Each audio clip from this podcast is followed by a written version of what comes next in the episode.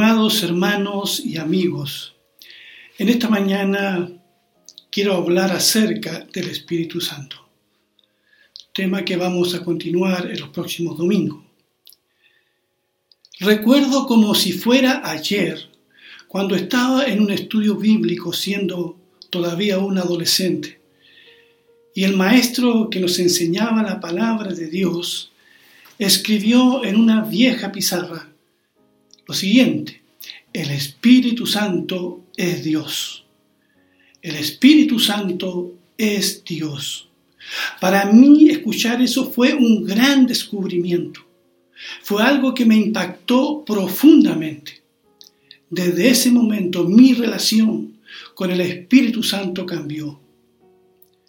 Porque crecí en una iglesia donde el Espíritu Santo era considerado una influencia abstracta, una especie de corriente eléctrica, algo que tú sentías, una emoción.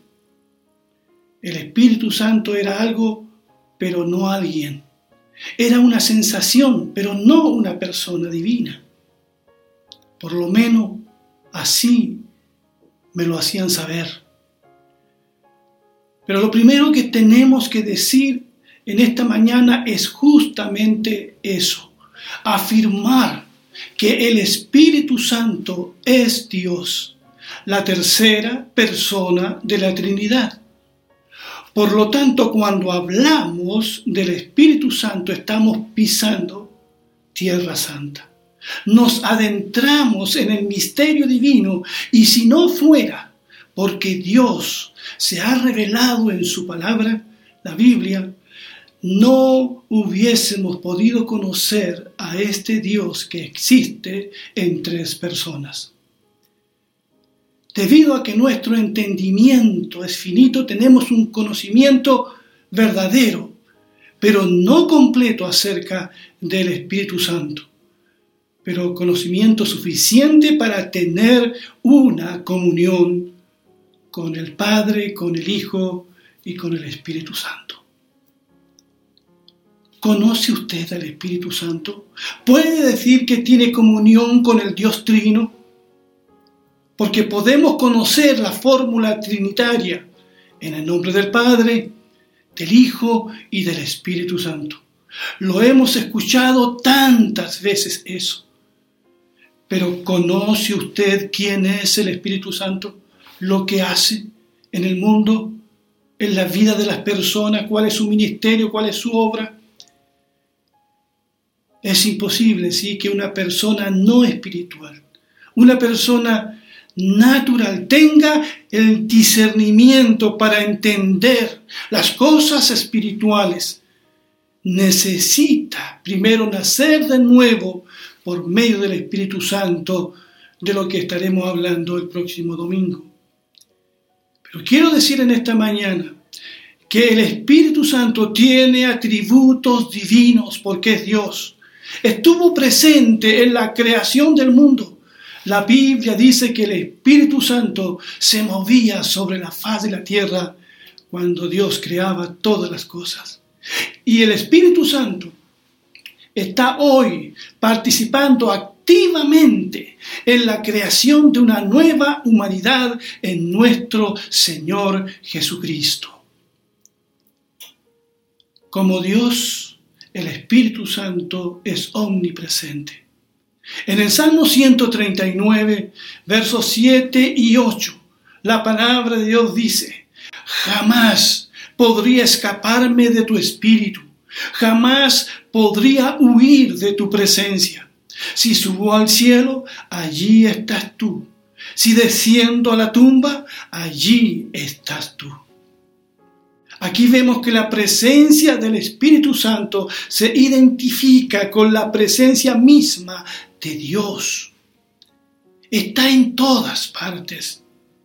Ningún ser creado como nosotros es omnipresente, solo el Dios Trino. Por lo tanto, el Espíritu Santo comparte todos los atributos de Dios. No tiene principio ni fin. La Biblia habla del Espíritu Santo como un espíritu eterno. Jamás hubo un segundo en el que el Espíritu Santo no existiera. Él es omnipotente también. Participó con el Padre y con el Hijo en la creación de todas las cosas, en la creación del mundo, en el principio de todo. También dice la Biblia que es omnisciente, o sea, todo lo sabe, todo lo escudriña, todo lo conoce. Allí en 1 de Corintios capítulo 2, verso 10 al 11, la Biblia dice, pero fue a nosotros a quienes Dios reveló estas cosas por medio de su Espíritu, pues su Espíritu investiga todo a fondo y nos muestra los secretos profundos de Dios.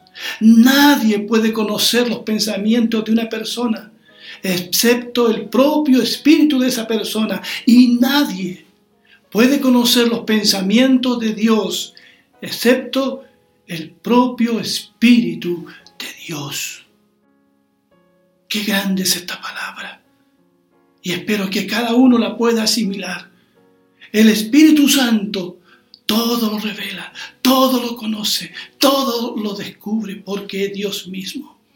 Y la Biblia dice que mentirle al Espíritu Santo es mentirle a Dios.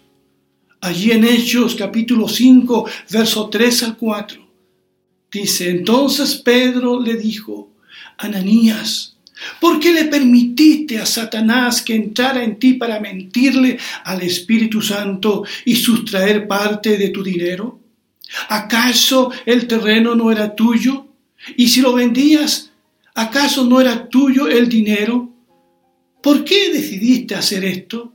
No le has mentido a los hombres, sino a Dios. Así que mentirle al Espíritu Santo es igual que mentirle a Dios. El Espíritu Santo no es una cosa también. Tiene todas las características de la personalidad. Allí en Romanos 8, 16 y 26 dice, el Espíritu mismo da testimonio a nuestro Espíritu de que somos hijos de Dios. De igual manera dice, el Espíritu nos ayuda en nuestra debilidad, pues no sabemos qué nos conviene pedir. Pero el Espíritu Santo mismo intercede por nosotros con gemidos indecibles. Hermanos, hermanas, amigos, hablamos de Cristo como aquel que intercede por nosotros, pero aquí dice que también el Espíritu Santo como Dios intercede por nosotros y perfecciona nuestras oraciones y dice que intercede con gemidos indecibles que no se pueden explicar. Qué importante saber esto cuando hemos estado en un tiempo de oración. El Espíritu Santo nos ha ayudado a interceder delante de la presencia del Señor. La Biblia también utiliza pronombres personales para referirse al Espíritu Santo. Allí en Hechos 13:2 dice, como ellos servían al Señor y ayunaban siempre, el Espíritu Santo dijo, apártenme a Bernabé y a Saulo, porque los he llamado para un importante trabajo. Aquí vemos cómo el Espíritu Santo habla y dirige. Allí en Juan 15, 26, nuestro Señor Jesús dijo acerca del Espíritu Santo, pero cuando venga el consolador, el Espíritu de verdad, el cual procede del Padre y a quien yo les enviaré de parte del Padre, Él dará testimonio acerca de mí. Vemos en la Biblia que el Espíritu Santo entonces habla dirige, también amonesta, consuela, acompaña, anima, pero también confronta, escudriña nuestros corazones. El Espíritu Santo se relaciona con nosotros como una persona, porque es una persona que siente, piensa y toma decisiones, pero es una persona divina, como lo son el Padre y su Hijo Jesucristo. Yo sé que a muchos les resulta difícil comprender esto, porque el Espíritu Santo nunca ha tenido un cuerpo como Jesús, pero es posible ser persona sin tener un cuerpo físico. La Biblia dice que Dios es Espíritu y el Espíritu Santo es Dios. Y somos llamados a tener una relación personal con el Espíritu Santo. Somos llamados a creer en Él tanto como creemos en el Padre y en su Hijo Jesucristo. Y debe también ser el objeto de nuestra adoración. La bendición apostólica incluye una referencia a la comunión que debemos tener con el Espíritu Santo. Allí en 2 de Corintios 13, 14 dice que la gracia del Señor Jesucristo, el amor de Dios y la comunión del Espíritu Santo sea con todos ustedes. Amén. Mi pregunta en esta mañana es, ¿Vives en la comunión del Espíritu Santo? El Hijo de Dios debe conocer la obra del Espíritu Santo para su crecimiento, para su madurez espiritual. Es Él el que nos hace crecer a la imagen, a la estatura de nuestro Salvador Jesucristo. Es el Espíritu Santo el que glorifica a Dios en cada uno de nosotros, para que la vida de Dios se vea, irradie en nuestros corazones. Allí en segunda de Corintios, en el capítulo 3, versos 17 y 18, la Biblia dice, pues el Señor es el Espíritu Mira lo que dice. El Señor es el Espíritu. Y donde está el Espíritu del Señor, allí hay libertad. Así que todos nosotros, a quienes nos ha sido quitado el velo, podemos ver y reflejar la gloria del Señor. El Señor, quien es el Espíritu, nos hace más y más parecidos a Él a medida que somos transformados a su gloriosa imagen. Qué importante aquí es la tarea, el ministerio del Espíritu Santo.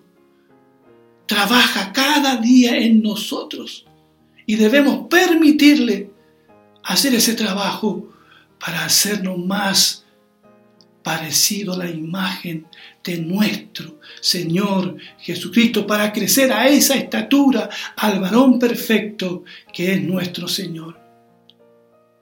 El Espíritu Santo nos hizo nacer también en la familia de Dios, cuando aceptamos a Jesucristo como nuestro Señor y Salvador. Ese glorioso día fuimos, dice la Biblia, sellados, marcados para Dios por medio del Espíritu Santo. Y nos convertimos en ese momento, a partir de ahí, en templo de Dios por medio de su Espíritu. Por eso en 1 de Corintios, capítulo 6, verso 19 al 20, un pasaje muy conocido dice, ¿Acaso ignoran que el cuerpo de ustedes es templo del Espíritu Santo que está en ustedes y que recibieron de parte de Dios y que ustedes no son dueños de sí mismos?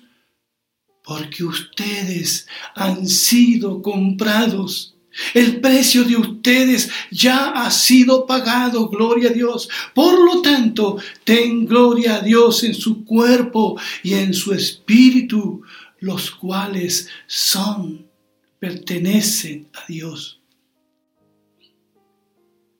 Amados amigos y hermanos, ¿cuántas veces hemos hecho caso omiso a esta verdad?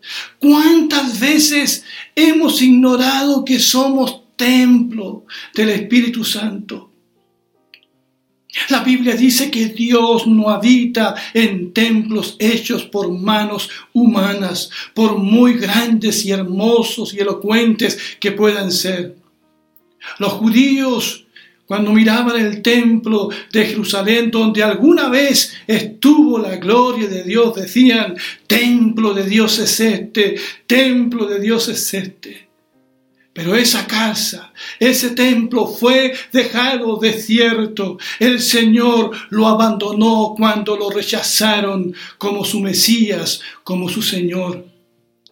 Ahora la iglesia redimida por la sangre de Jesucristo es el templo, es la casa espiritual donde Dios habita por medio de su Espíritu Santo.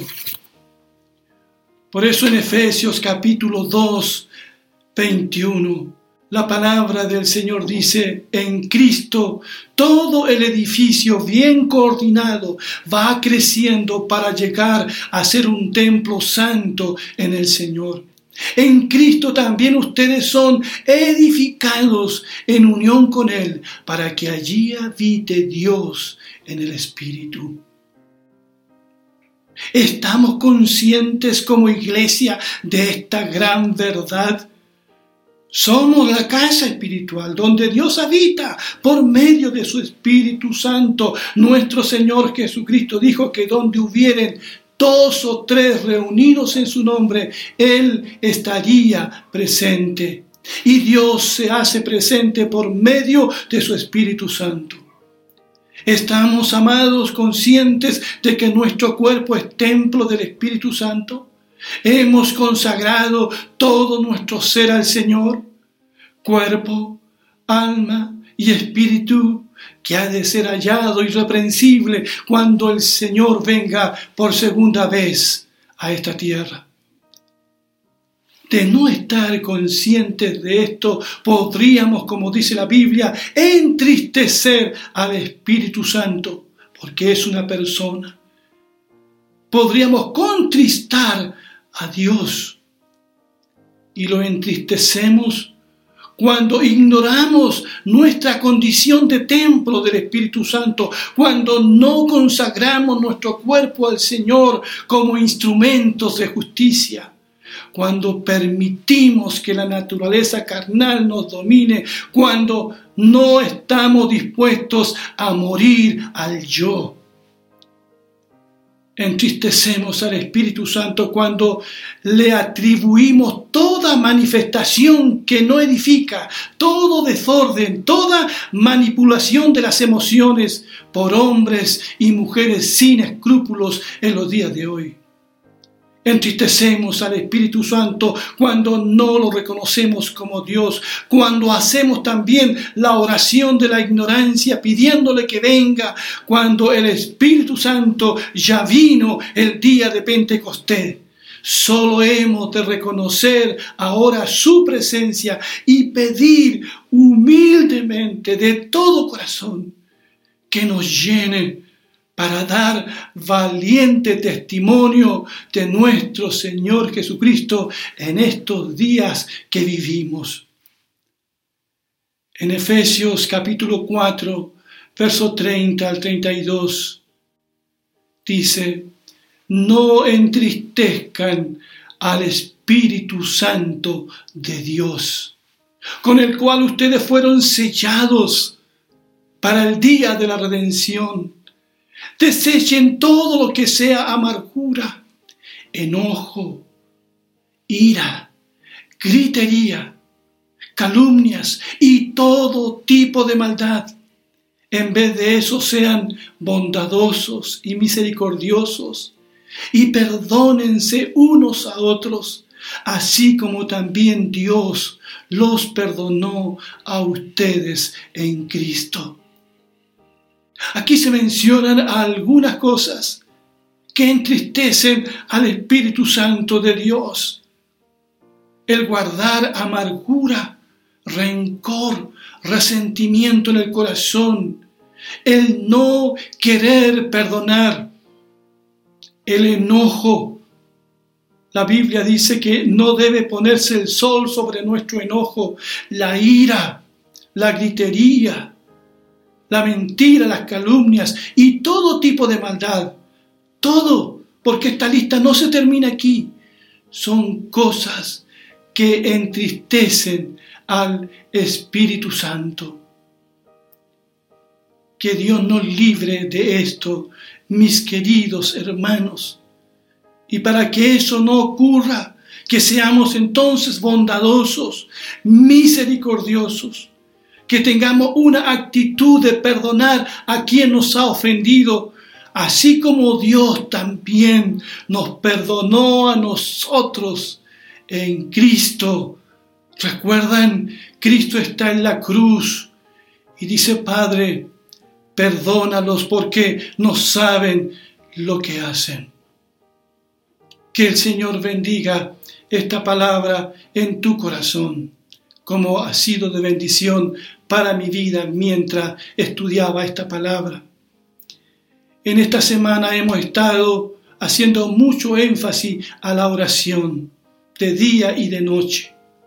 Pidamos ser llenos del Espíritu, que esa sea nuestra oración y pidamos para que el Espíritu Santo convenza de pecado a aquellos que están lejos del Señor y, sean, y sean atraídos a la fe gloriosa de nuestro Señor Jesucristo.